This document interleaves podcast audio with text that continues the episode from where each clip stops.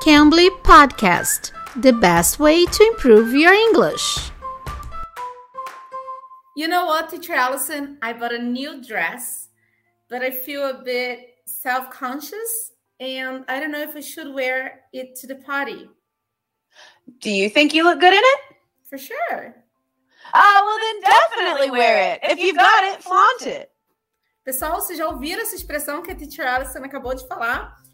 Então, olha só, hoje ela vai explicar sobre isso. Fica ligadinho. Se você nunca ouviu, fica ligadinho aqui, tá bom?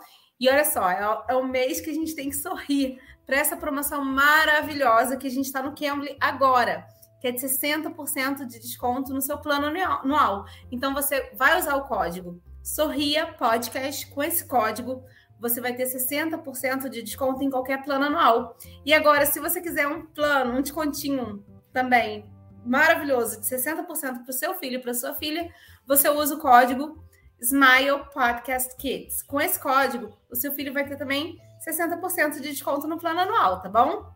Teacher Allison, can you explain that expression you told me? Yes.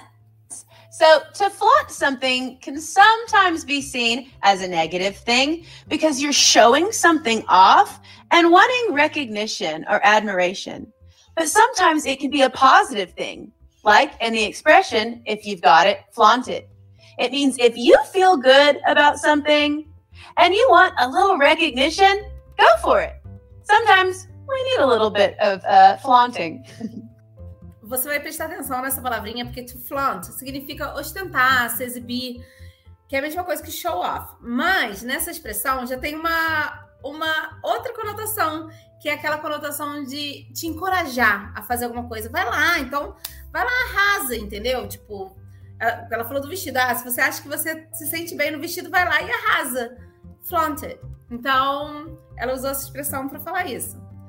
Teacher Allison, can you give us another example?